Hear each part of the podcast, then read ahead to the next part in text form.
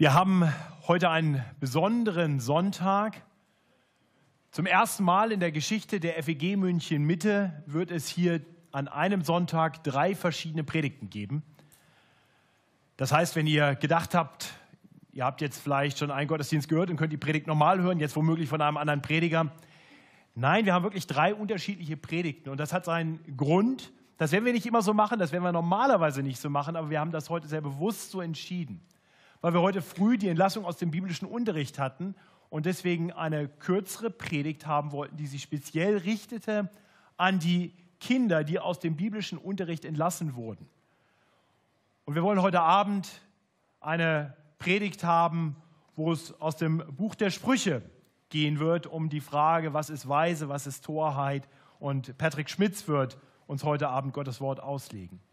Aber in diesem Gottesdienst möchte ich mit uns einen Text betrachten und über ein Thema nachdenken, das ich glaube ganz zentral ist, ganz wichtig ist, wenn man so etwas tut, wie wir es hier gerade tun. Wir gründen ja quasi eine Gemeinde.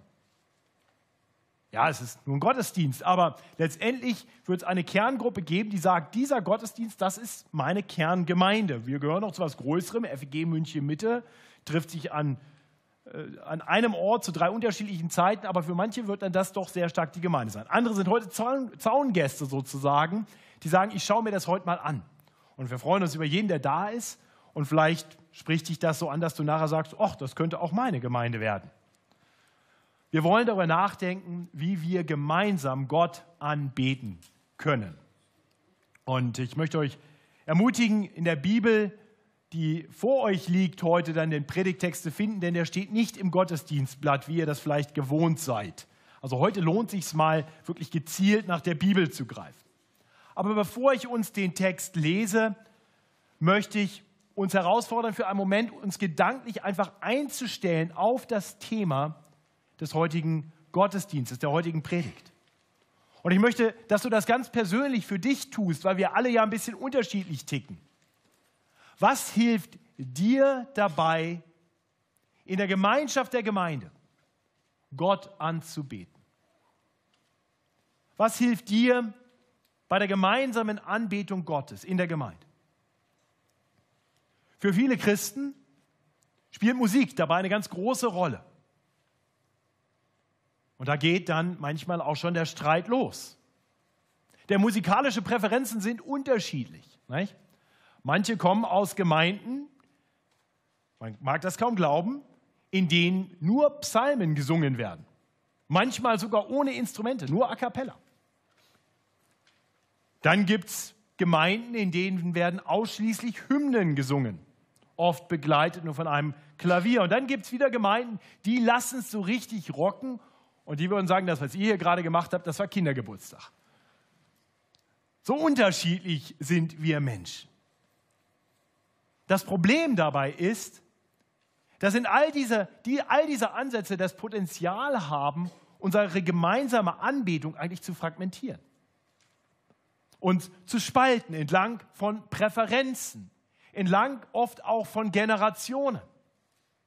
Und obwohl wir das gar nicht abgesprochen hatten, Gott führt das manchmal so, Psalm 148, du hast es gerade gelesen, Gott wünscht sich, dass jung und alt Gott gemeinsam anbetet.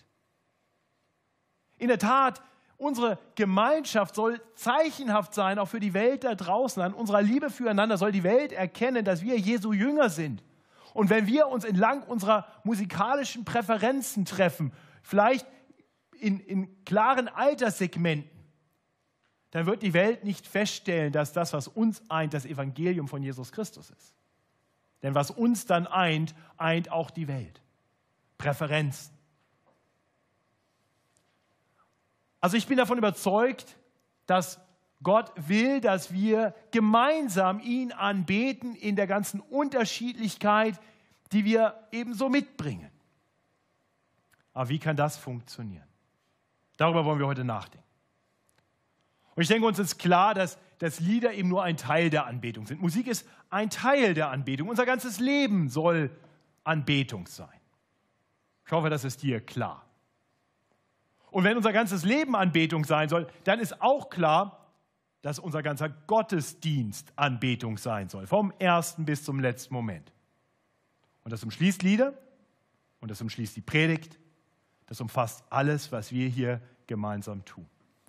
Und so möchte ich mit uns darüber nachdenken, wie gemeinsame Anbetung der Gemeinde aussehen soll. Und das wollen wir tun anhand des Textes Kolosser, Kapitel 3, die Verse 12 bis 17. Der Kolosserbrief, ein Brief, den der Apostel Paulus geschrieben hat an die Gemeinde in Kolossee. Ein neutestamentlicher Brief also findet sich im hinteren Teil auf der Seite 232 in den ausliegenden Bibeln. Große Zahl 3, das ist die Kapitelangabe und dann die kleinen Zahlen neben den Sätzen, das sind die Versangaben und wir sind bei Kapitel 3 und dann bei der kleinen Zahl 12. Und ich lese uns den Text. So zieht nun an als die Auserwählten Gottes, als die Heiligen und Geliebten, herzliches Erbarmen, Freundlichkeit, Demut, Sanftmut, Geduld. Und ertrage einer den anderen und vergebt euch untereinander. Wenn jemand Klage hat gegen den anderen, wie der Herr euch vergeben hat, so vergebt auch ihr. Über alles aber zieht an die Liebe, die da ist das Band der Vollkommenheit. Und der Friede Christi, zu dem ihr auch berufen seid in einem Leibe, regiere in euren Herzen und seid dankbar. Lasst das Wort Christi reichlich unter euch wohnen. Lehrt und ermahnt einander in aller Weisheit. Mit Psalmen und Lobgesängen und geistlichen Liedern singt Gott dankbar in euren Herzen. Und alles, was ihr tut, mit Worten oder mit Werken, das tut alles im Namen des Herrn Jesus. Und dankt Gott dem Vater durch ihn. Wir sehen in diesem Text Hinweise an Christen, die dazu aufgerufen sind, in ihr Miteinander für Gott zu leben. Und ich möchte den Text mit uns anhand von drei Kernfragen betrachten. Und ich hoffe, das ist so leicht, dass man sich sogar merken kann, aber es ist auch abgedruckt äh, im Gottesdienstblatt. Nämlich, was ist die Grundlage der gemeinsamen Anbetung Gottes? Was ist das Grundmuster der gemeinsamen Anbetung Gottes? Und was ist das Grundprinzip der gemeinsamen Anbetung Gottes? Grundlage, Grundmuster und Grundprinzip der gemeinsamen Anbetung Gottes. Und ich sage gleich vorweg, damit ihr nicht erschrocken seid, der erste Punkt ist mit Abstand der längste. Der umfasst auch den längsten Textabschnitt, nämlich die Verse 12 bis 15. Und dann folgt ein mittellanger Abschnitt, Vers 16, und ein kurzer Abschnitt, Vers 17. Also seid entspannt, wenn ihr an, am Anfang den Eindruck habt, die Predigt könnte extrem lang werden. Ich glaube, sie bleibt im Rahmen. Also, wir kommen zu den Versen 12 bis 15 und die zeigen uns die Grundlage der gemeinsamen Anbetung Gottes. Und gleich zu Beginn in Vers 12 sehen wir dabei, was uns überhaupt dazu befähigt, gemeinsam Gott anzubeten.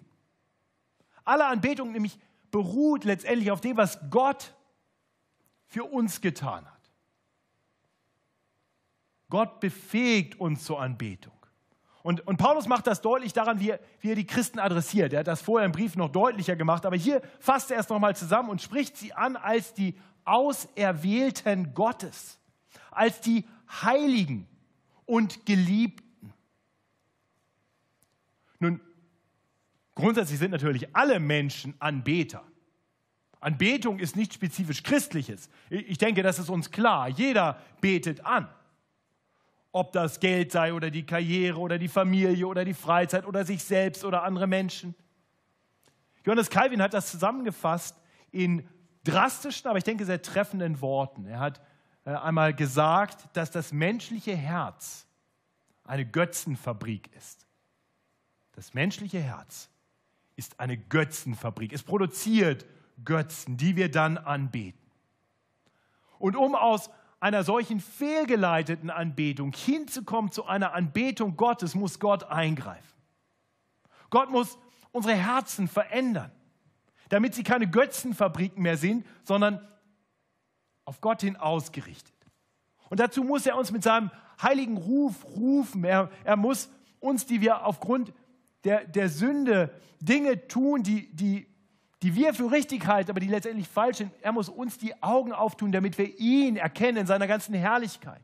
Und erst wenn Gott das tut, wenn er uns so die Augen öffnet, wenn er unsere Herzen so anrührt, wenn er unsere, die Bibel sagt, steinernen Herzen nimmt und fleischerne gibt, dann entsteht in unseren Herzen, dann entsteht unserem Schauen auf die Herrlichkeit Gottes Anbetung. Und wir als Christen haben das erlebt. Gott hat uns erwählt, auserwählt, zu sich geholt. Er hat unsere Herzen verändert. Er hat uns den Blick geöffnet, damit wir ihn erkennen. Wir sind auserwählt, ausgesondert. Und das bedeutet auch das Wort Heilige. Das sind die Ausgesonderten, die von Gott herausgerufenen. Wir sind die in besonderer Weise mit der rettenden Liebe Gottes Geliebten, die Gott geliebt hat, als wir noch seine Feinde waren. Lieber Christ, ich hoffe, du weißt das. Ich hoffe, du weißt, dass deine Anbetung nicht das Produkt deiner besonderen Weisheit ist. Dass deine Anbetung Gottes nicht daraus kommt, dass du klüger bist als andere. Nein, deine Anbetung beruht grundsätzlich auf dem, was Gott in seiner freien Gnade für dich getan hat. Das ist die Grundlage aller Anbetung. Und dann im Fortgang macht Paulus deutlich, dass auf dieser Grundlage Gott uns nun aufruft, zu Dingen, die uns jetzt befähigen, so zu leben, dass unser ganzes Leben Gott anbetet, Gott gefällt. Nicht, das das, was er hier erklärt.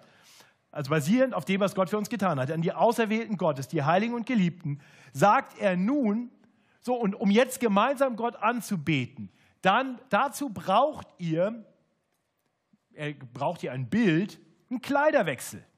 Ihr könnt nicht in den alten Klamotten in denen ihr Götzenanbeter wart, einfach weitermachen. Ihr müsst, verändern, müsst euch verändern lassen von Gott. Und ihr gebraucht ihr das Bild, legt die alten Klamotten ab, zieht die aus und zieht neue Klamotten an. Das Ablegen der alten Klamotten, das hat er in den Versen 8 und 9 schon beschrieben. Also wenn ihr ein bisschen hochschaut, dann seht ihr, dass in dem Abschnitt davor er gesagt hat, nun legt alles ab von euch. Zieht das aus. Zorn, Grimm, Bosheit, Lästerung, schandbare Worte aus eurem Munde. Belügt einander nicht. Denn ihr habt den alten Menschen mit seinen Werken ausgezogen. Also in gewisser Weise habt ihr das schon abgelegt. Und, und doch sagt er, weitermachen, weitermachen. Ihr einerseits schon ausgezogen, andererseits weiter ablegen. Und dann sagt er so, und stattdessen kleidet euch nun, und dann sagt er hier, wie, in was? Nun, in herzlichem Erbarmen, Freundlichkeit, Demut, Sanftmut, Geduld. Das sind die, die Kleider, die wir anziehen sollen. Darin sollen wir uns kleiden. Hast du diesen Kleiderwechsel vollzogen? Und ist dir klar, dass wir immer mal wieder aus Versehen die alten Klamotten wieder rausholen? Wo Gott eigentlich uns eine neue Garderobe geschenkt hat. Da steht der Schrank.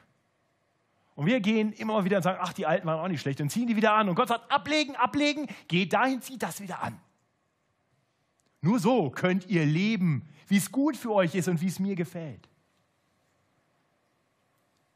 Und, und, mir ist klar, dass wir, dass wir alle damit immer mal wieder kämpfen, nicht wahr? Weil irgendwie haben wir die alten Klamotten noch lieb. Ja, das sind diese, die alten Verhaltensmuster. Greifen immer wieder nach dem Falschen. Aber lass dir nicht einreden, ich kann das nicht, ich schaff das nicht. Du schaffst das. Du schaffst das, weil, weil das, was du anziehen sollst, letztendlich die Frucht des Geistes ist. Und, und Gott hat seinen Kindern seinen Heiligen Geist gegeben, der dir hilft, der dich verändert. Also lass dich drauf ein. Und lass dir von Gott sagen, ich helfe dir. Ich stehe dir bei. Ich kleide dich mit an. Geh zum richtigen Schrank und ich helfe dir, die Sachen anzuziehen. Die passen dir heute sowieso viel besser. Aus den anderen bist du rausgewachsen. Und, und Gott sagt, und wenn du jetzt anfängst, dich so zu kleiden, dann, dann wird das zwei Dinge tun, die grundlegend sind für die gemeinsame Anbetung der Gemeinde. Es wird zum einen das Miteinander der Gemeinde verändern und es wird zum anderen dein Herz verändern. Mit dem richtigen Miteinander der Gemeinde und mit der richtigen Herzenshaltung wird unsere Anbetung so sein, dass sie Gott gefällt. Lasst uns das noch kurz ein bisschen genauer anschauen. Er hat gesagt, zieht an, herzliches Erbarmen, Freundlichkeit, Demut, Sanftmut und Geduld. Und dann fährt er fort, Vers 13 sagt, ertrage einer den anderen und vergebt euch untereinander, wenn jemand Klage hat gegen den anderen. Wie der Herr euch vergeben hat, so vergebt auch ihr. Paulus ist also total realistisch. Er geht davon aus, dass, dass in der Gemeinschaft der Gemeinde nicht immer Friede, Freude, Eierkuchen herrscht. Okay? Sonst wäre so ein Aufruf nicht notwendig. Er, er weiß auch, dass es uns vielleicht manchmal schwerfällt mit dem einen oder anderen. Aber er tragt einer den anderen und vergebt euch untereinander, wenn jemand Klage gegen den anderen. Das heißt, wir haben unsere Ecken und Kanten. Wir, wir brauchen das. Wir brauchen dieses einander vergeben. Und, und dabei beruht die, die Fähigkeit dazu immer auf dem, was Gott für uns getan hat. Er sagt letztendlich nur, lebt in eurem Miteinander so, wie ich mit euch lebe. Ich habe euch vergeben. Dir und dir und dir. Und jetzt vergebt auch einander. Lebt so miteinander, dass ihr letztendlich wirklich den Namen Christen verdient. Lebt, wie Christus euch gegenüber gelebt hat. Und das kommt auch in Vers 14 noch weiter zum Ausdruck, wenn es dann heißt, dass unsere Gemeinschaft von herzlicher Liebe geprägt sein soll. Wiederum das, das Bild des sich Kleidens ist hier äh, im Gebrauch. Über alles aber zieht an die Liebe, die da ist, das Band der Vollkommenheit. Und ich glaube, wir können das verstehen. Herzliche Liebe untereinander ist grundlegend für eine gemeinsame Anbetung, die Gott gefällt. Wie können wir gemeinsam Gott anbeten, wenn wir uns miteinander streiten? Wenn unser Miteinander nicht geprägt ist von Liebe. Ehepartner wissen das. Nicht? Wenn, sie, wenn sie Konflikt in der Ehe hatten und gemeinsam beten wollen, das, das funktioniert nicht so gut.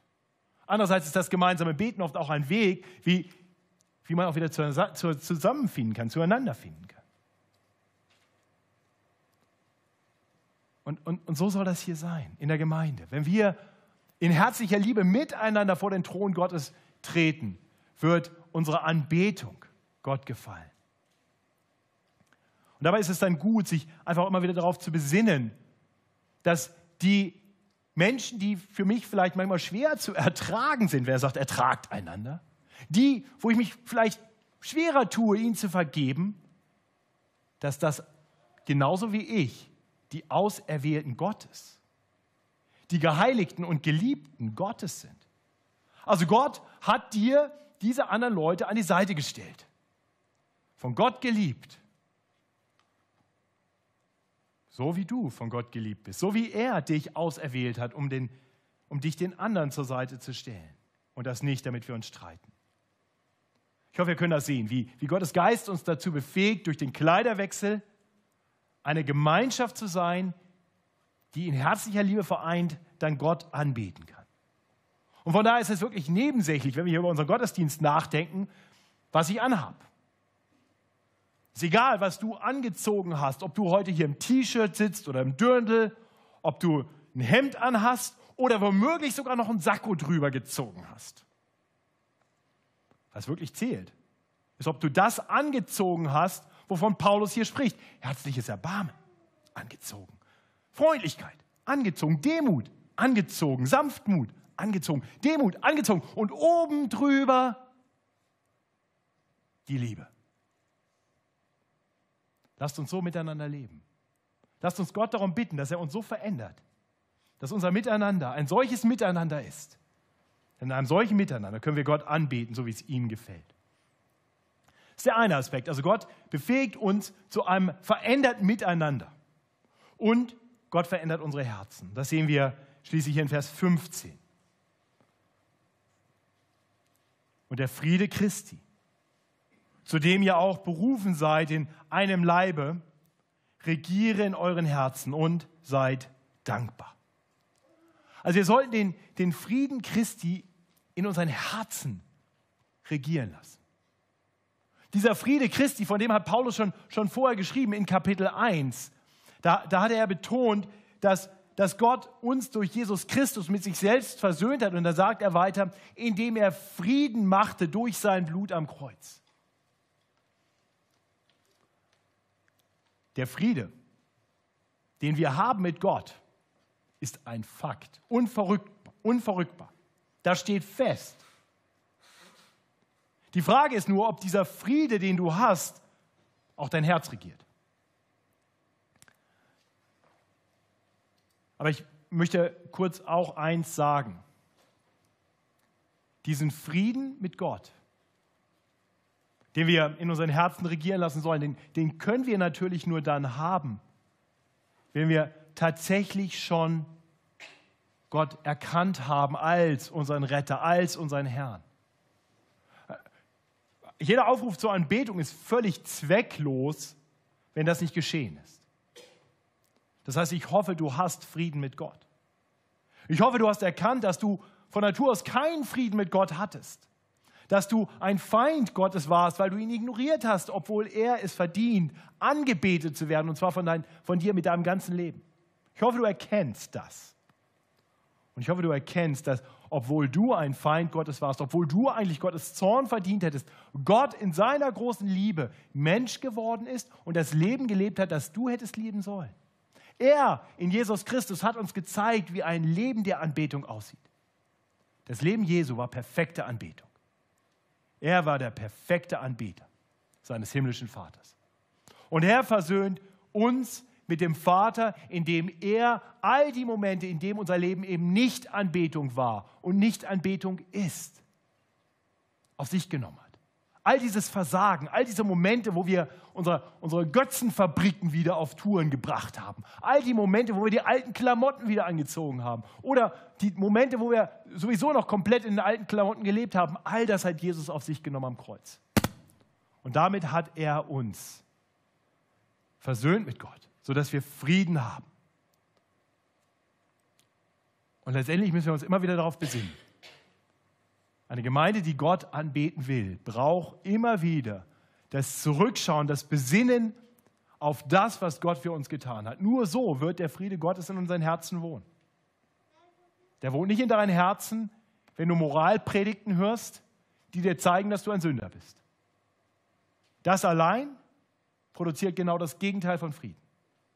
Aber Predigten, die dir zeigen, dass du ein Sünder bist, aber Gott ein noch größerer Retter ist und du deswegen versöhnt bist, trotz allem, führt dich dazu, nicht dich selbst anzubeten, weil du es geschafft hast und so ein toller Hecht bist, sondern Gott anzubeten, der für dich getan hat, was du selbst nicht tun konntest. Die Erkenntnis, dass wir Frieden mit Gott haben durch Jesu Blut am Kreuz, für uns vergossen, fördert Anbetung Gottes. Und das bringt den letzten Aspekt noch mit sich, der hier am Ende von Vers 15 steht. Fast so, als wenn das so ein Nachgedanke von Paulus wäre. Und wir sehen dann aber im Fortgang, dass das ein ganz zentraler Gedanke ist. Und seid dankbar. Seid dankbar. Nur manche Menschen denken, das ist, das ist ja ein komischer Aufruf. Dankbarkeit ist etwas, das entsteht in mir. Das, dazu kann man mich nicht aufrufen, das kann man mir nicht befehlen. Aber ich glaube, das stimmt nicht. Dankbarkeit ist sehr wohl etwas, das wir fördern können in unseren Herzen. Als Pastor habe ich ja das Privileg, immer wieder auch mal mit denen Gespräche zu haben, die gerade nicht so dankbar sind. Es war nicht so lange her, da kam eine liebe Schwester aus der Gemeinde, um mir mal wieder zu erklären, was so alles falsch läuft. Und die steht jetzt repräsentativ für viele. Vielleicht hast du das auch schon mal gemacht. Vielleicht hast du es nie mit mir gemacht, sondern vielleicht war ich ja sogar das Objekt des Falschlaufens. Hast du es zu wem anders gemacht? Also wir kennen das alle, oder? So, mal ehrlich sind. Ich kenne das auch von mir. Ich weiß manchmal, wenn ich über der Mitgliederliste sitze und bete, dann fällt mir ein, was bei dem gerade nicht so gut ist und bei dem und wofür man bei dem wirklich mal beten müsste. Mache ich dann vielleicht sogar. Und ich habe eine Sache gelernt. Ich habe gelernt, dass das die falsche Herzenshaltung produziert. Und ich möchte immer mehr ein Beobachter der Gnade Gottes im Leben anderer sein. Das heißt, ich möchte anfangen zu schauen, neben allem, was man vielleicht auch nicht so super findet, bei anderen. Und wenn man genau hinschaut, vielleicht auch bei sich selber, dass wir anfangen zu sehen, was, Was hat Gott Gutes getan? Wie hat Gott Menschen verändert? Was tut Gott in der Gemeinde? Ich habe das damals mit dieser, das ist vielleicht zwei Wochen her, drei Wochen her, habe das mit dieser äh, Frau aus der Gemeinde gemacht und habe gesagt, lass uns doch mal einfach aufschreiben, alles, wofür wir Gott danken, dankbar, äh, danken können in der Gemeinde. Und dann fing sie an und dann habe ich so ein paar Sachen gesagt, dann fiel ihr immer mehr an und dann hat sie immer weiter geredet, immer weiter geschrieben. Ich war irgendwann, hatte ich gar nichts damit zu tun mehr. Und am Ende sagt die Person mir, boah, wir haben echt viel, wofür wir dankbar sein können. Seid dankbar, ist ja wohl ein Aufruf. Und wir können das fördern in unseren Herzen. Und ich möchte dich ermutigen, sei ein Beobachter der Gnade im Leben anderer.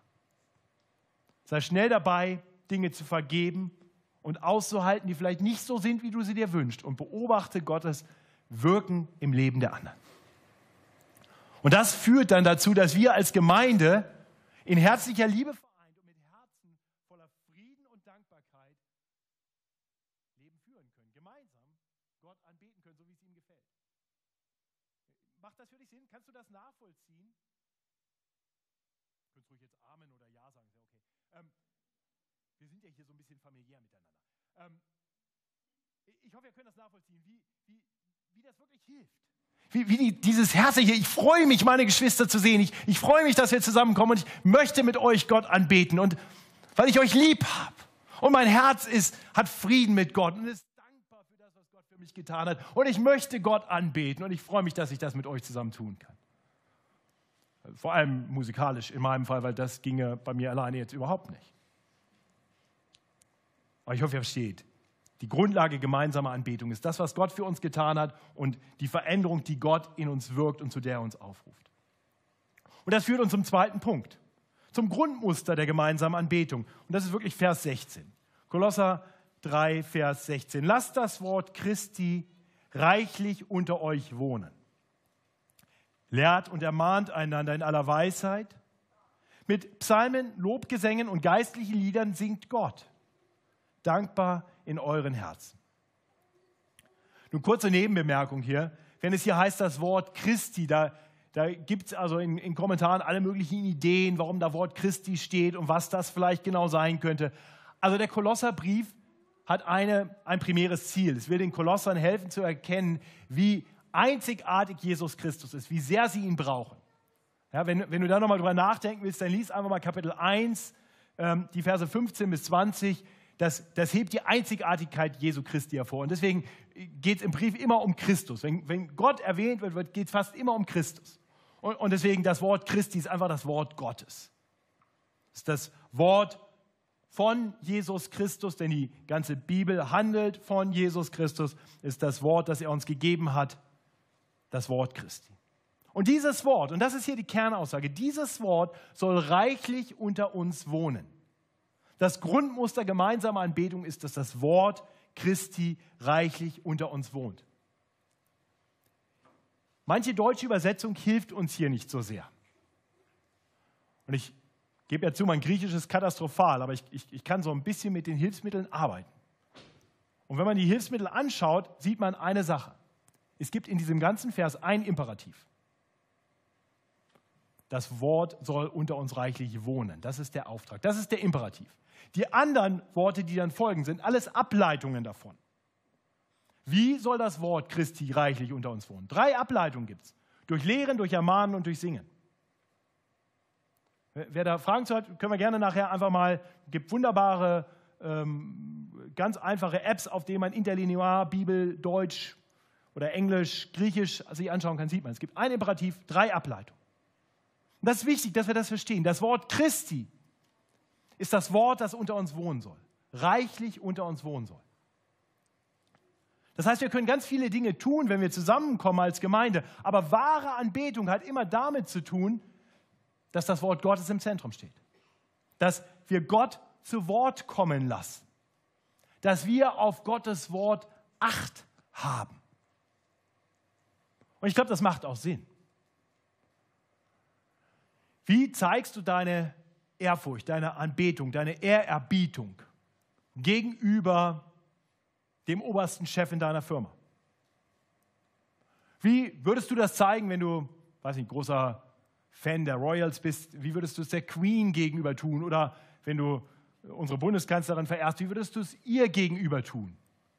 Indem du hingehst und einfach drauf losplapperst? Nee, normalerweise, wenn wir in die, in die Gegenwart von Leuten kommen, die unsere Anbetung, die unsere Ehrfurcht, unsere alles von uns verdienen, da werden wir still und, und wir sagen, sprich, deine Diener hören. Oder? Oder plapperst du los? Also Gott sagt, Anbetung beginnt damit, dass wir ihm Platz geben, dass wir sein Wort reichlich unter uns wohnen lassen. Das ist die Basis, das Zentrum aller Anbetung. Wir beten ihn so an. Und das tun wir dann konkret, wenn hier zwei Dinge genannt. Zum einen, indem wir sein Wort reichlich unter uns wohnen lassen, indem wir einander lehren und ermahnen in aller Weisheit. Und zum anderen, indem wir singen. Und zwar Psalmen, Lobgesänge und geistliche Lieder. Und das mit dankbarem Herzen. Auch hier vielleicht ein kurzer Hinweis. Also es geht nicht darum, dass wir dankbar in unseren Herzen singen, als, als wenn ich so in meinem Herzen ein bisschen singen kann. Nein, wir singen mit dankbarem Herzen. Wäre die bessere Übersetzung. Also es ist in beiden Fällen wir tun etwas und wie tun wir es? Wir lehren und ermahnen, wie mit aller Weisheit. Wir singen Psalmen, Lobgesänge, geistliche Lieder, wie mit dankbarem Herzen. Die meisten Übersetzungen kriegen das richtig. Luther hat es, glaube ich, etwas seltsam übersetzt, weil er sagt, in euren Herzen, dankbar in euren Herzen. Also lasst uns über die beiden Dinge noch etwas nachdenken. Erster Punkt, lehren und ermahnen. Und so das Wort Christi reichlich unter uns wohnen lassen. Nur ein wesentlicher Aspekt, wie wir das Wort Christi reichlich unter uns wohnen lassen, in Lehre und Ermahnung, ist das, was ich hier gerade tue, in unserer gemeinsamen Anbetung. Das ist die Predigt. Und mein Auftrag als Prediger ist also jetzt nicht, euch zu sagen, was ich für nette Ideen und Gedanken hatte. Ich könnte euch alle möglichen Stories erzählen, die vielleicht auch sehr unterhaltsam sein können, aber dann könnt ihr Samstagabend Saturday Night Comedy anschalten oder sowas. Oder vielleicht Was ist was, irgendwelche Wissenssendungen oder so. Nein, es geht darum, dass das Wort Christi viel Raum hat. Das soll reichlich hier wohnen. Und das soll ich lehren mit aller Weisheit. Das heißt, ich soll so lehren, dass es anfängt, unter uns zu wohnen. Das ist eine Herausforderung. Und da bin ich gefordert, dass ich es so predige, dass es Raum in euren Herzen einnimmt. Denn das meiste, was wir tagtäglich hören, hat so den Effekt rein, raus wohnt nicht. War nur auf der Durchreise. Die meisten Worte sind auf der Durchreise, oder? Also was habt ihr heute schon alles für Worte gehört? Wie viele davon behaltet ihr noch? Aber wenn Gottes Wort kommt, das soll nicht rein und raus, das soll anfangen zu wohnen. Nun, das hat sicherlich damit etwas zu tun, wie ich es verkündige. Also wenn ich jetzt die ganze Zeit hier über griechische Worte und so rede, irgendwann schlaft ihr alle ein. Da bin ich gefordert. Aber auch ihr seid gefordert, wir alle sind gefordert, dass wir das Wort wohnen lassen. Die Frage ist, wie höre ich darauf? Höre ich mit der Einstellung, dass hier der allmächtige, der heilige Gott zu mir spricht? Höre ich darauf in, in der Erwartung, dass das, was jetzt kommt, das mächtige Wort ist, das Tote lebendig macht? Dass hier das mächtige Wort kommt, das Leben von Grund auf verändern kann, so wie nichts und niemand sonst. Johannes Calvin hat eins gesagt, wir hören das Wort nur dann richtig, wenn wir es in Ehrfurcht hören, im Wissen darum, dass es das wahre Wort Gottes ist, wenn wir es in Demut hören, also nicht darüber richten, oh, das hat er jetzt aber gut, das hat er nicht so gut gemacht, also, nein, in Demut hören. Und zwar mit einem Herzen der Belehrbarkeit, das war der dritte Aspekt. Ehrfurcht, Demut und Belehrbarkeit. Ich hoffe, dass du so kommst, wenn, wenn Gottes Wort anfängt reichlich ausgestreut zu werden, dass es wohnen kann in dir, weil du kommst mit der Herzenshaltung, dass dieses Wort dich erfüllt. Ich weiß, dass Prediger nicht immer so predigen, dass es alles easy ist zum Hören. Also ich weiß, wir haben alle Präferenz. Manche sind hier, weil sie das, was ich tue, präferieren und andere sind hier, obwohl sie es nicht präferieren. Ist okay. Schön, dass ihr da seid ich habe auch solche Prediger. Und das Erstaunliche ist, manchmal höre ich Predigten und manchmal lese ich Predigten. Also vor allem, wenn ich sie lese, ich, ich nehme mir immer vor, ich will was mitnehmen. Weil sonst ist sonst halt meine Zeit verschwendet. Dann kann ich gleich was ganz anderes machen. Hol das Handy raus, mal was anderes. Aber wenn ich schon da sitze, wenn ich schon eine Predigt höre, dann will ich was mitnehmen. Und ich habe, ganz im Ernst, ich habe schon Predigten gelesen, da habe ich versucht, dann gelb zu markern. Ich, meine Bücher sehen auch schlimm aus. Ich marker dann immer fett gelb drin rum. Und am Ende habe ich es mir angeschaut und gesagt, ist ja auch irgendwie schräg. Ich habe die ganze Zeit nur Bibeltexte unterstrichen. Immer da, wo er Bibel zitiert, da dachte ich, oh, das ist ein guter Gedanke. Also wenn das alles ist, was ihr aus meinen Predigten mitnimmt, das ist okay für mich. Aber natürlich ist es nicht nur die Predigt. Lehren und ermahnen, Gottes Wort reichlich unter uns wohnen lassen, das ist ein Auftrag für uns alle. Wir sind nicht nur Empfänger, wir sind alle auch Weitergeber. Ihr Eltern, wir haben eine ganze Menge Eltern hier, ihr habt den Auftrag, das Wort Gottes reichlich unter euch wohnen zu lassen, auch indem ihr das euren Kindern weitergebt. Auch das ist herausfordernd, weil wir den Kindern beibringen müssen, dass Gottes Wort nicht irgendein Comic ist, den man auch mal lesen kann, sondern dass das das Wort des heiligen Gottes ist. Und es erfordert, dass wir es kindgerecht rüberbringen. Das gilt aber auch für alle Hauskreisleiter. Das gilt für alle, die vielleicht mit jemandem anders zusammen die Bibel lesen. Anderen dabei helfen, dass das Wort reichlich in ihnen wohnen kann. Und das gilt letztendlich für alle Gespräche, in denen wir darauf bedacht sind, das Wort Gottes weiterzugeben. Und ich hoffe, dass ihr solche Gespräche habt. Oft geschieht das in Form von Lehre und manchmal in Ermahnung, wie Paulus hier schreibt. Und gerade da ist jetzt Weisheit gefragt, weil Ermahnung ja oft den Effekt hat, dass das Wort einen, gar kein, einen Menschen gar nicht erreicht. Ne? Also wenn, wenn, wenn ihr ein bisschen so seid wie ich, für Menschen einfach, dann ist Ermahnung etwas, bei dem ihr nur manchmal vielleicht bereit seid. Manche Ermahnung wollen wir einfach nicht. Geht mir zumindest so. Und wenn, wenn jemand aber vorhat, dass das Wort jetzt in mir wohnen soll und mich ermahnen will, dann ist viel Weisheit gefragt. Guter Grundsatz ist der aus Galater 6, Vers 1. Wenn ein Mensch etwa von einer Verfehlung ereilt wird, so helft ihm wieder zurecht mit sanftmütigem Geist. Oder wie Paulus in die Epheser schreibt, lasst uns die Wahrheit in Liebe sagen.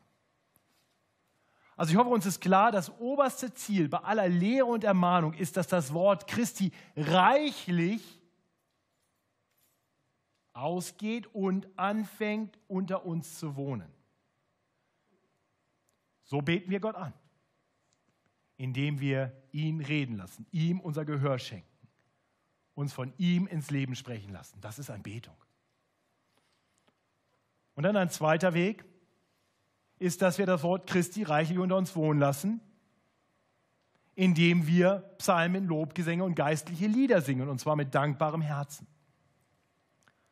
Das ist interessant. Das Neue Testament erwähnt nur an wenigen Stellen Musik, Gesang. Aber hier tut es. Hier tut es die Schrift. Und die Frage ist interessanterweise eben nicht, welche Musikrichtung gefällt Gott.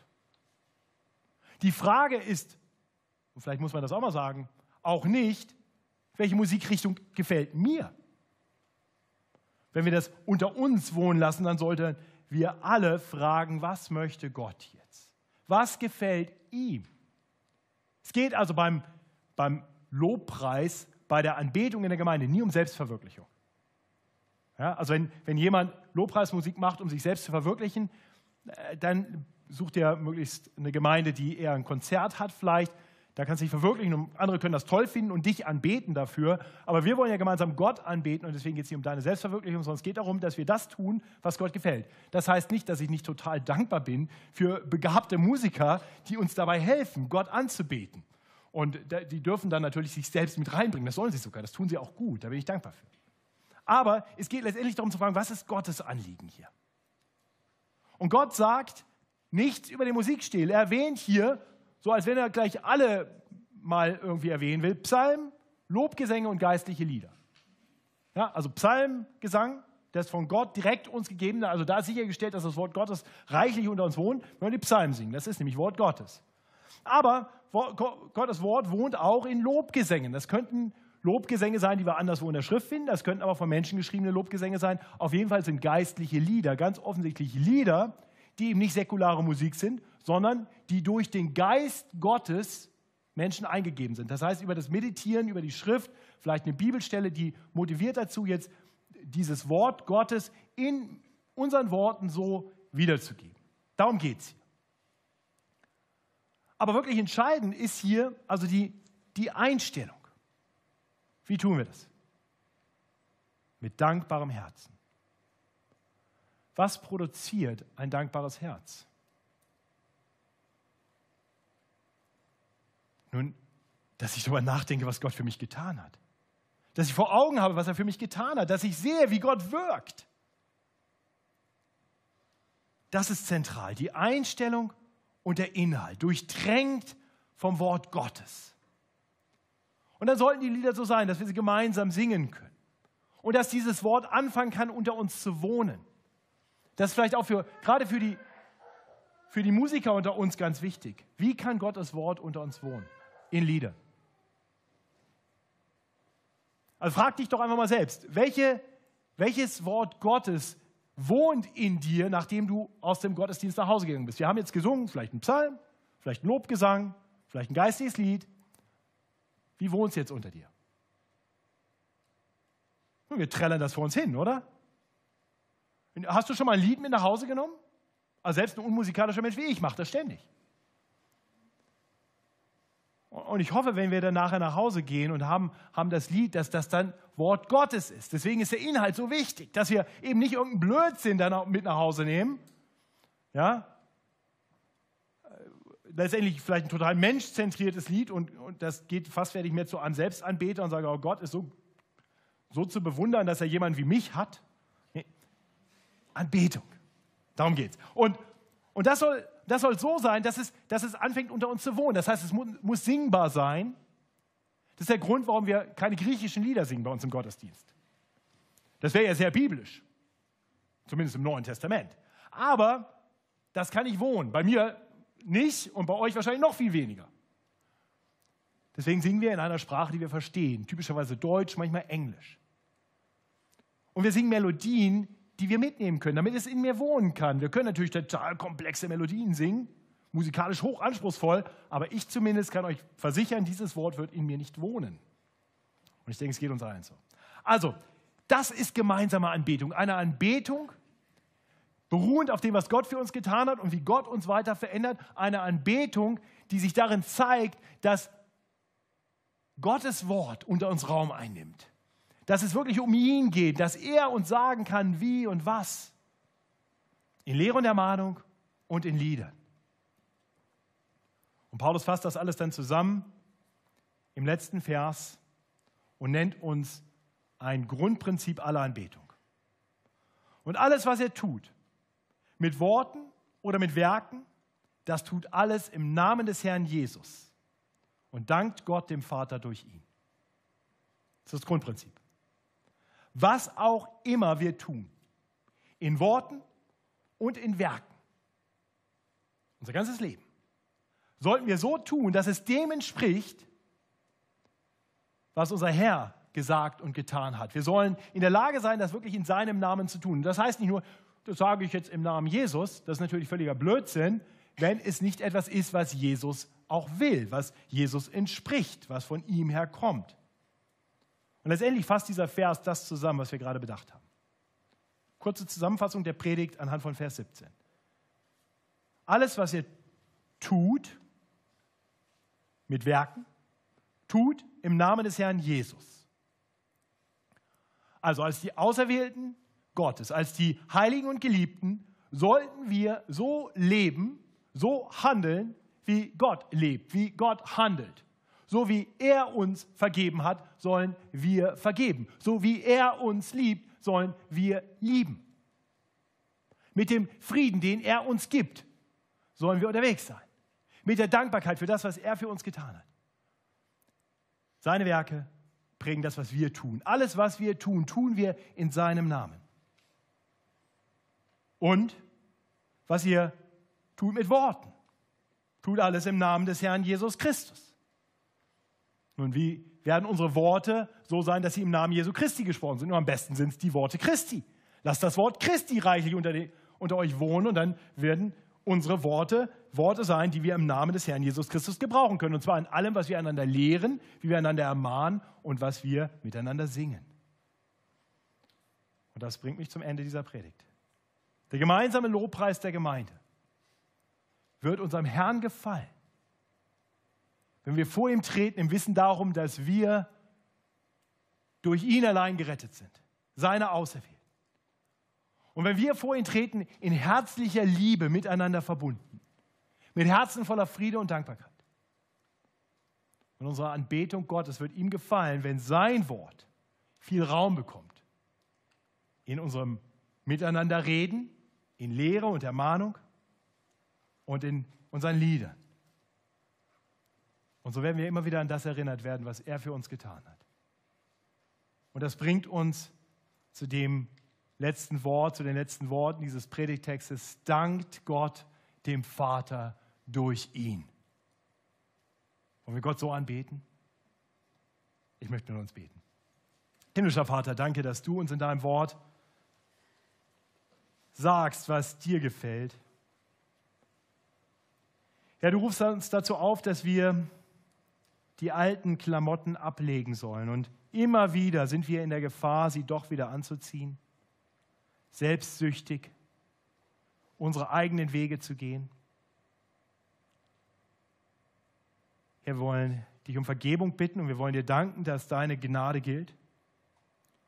Und wir wollen dich bitten, dass du uns hilfst, immer mehr die neue Kleidung anzuziehen, in herzlichem Erbarmen, in Herzlichkeit, in Freundlichkeit und vor allem in deiner Liebe miteinander zu leben. Herr, wir wollen dich bitten, dass du unsere Herzen neu füllst mit dem Frieden, den nur dein Wort uns geben kann. Und mit der Dankbarkeit, die daraus stammt, daraus kommt, wenn wir dich erkennen. Und wir wollen dich bitten, dass so unsere Gottesdienste, unsere gemeinsame Anbetung erfüllt ist mit deinem Wort. Und dass es nicht nur rein weht und wieder raus weht, sondern es anfängt unter uns zu wohnen, mehr und immer mehr. Sodass wir durch das Hören auf dich immer mehr umgestaltet werden hinein in dein Ebenbild. Sodass unser ganzes Leben ein Lobpreis sei zu deiner Ehre. Dir allein sei alle Ehre. Soli Deo Gloria. Amen.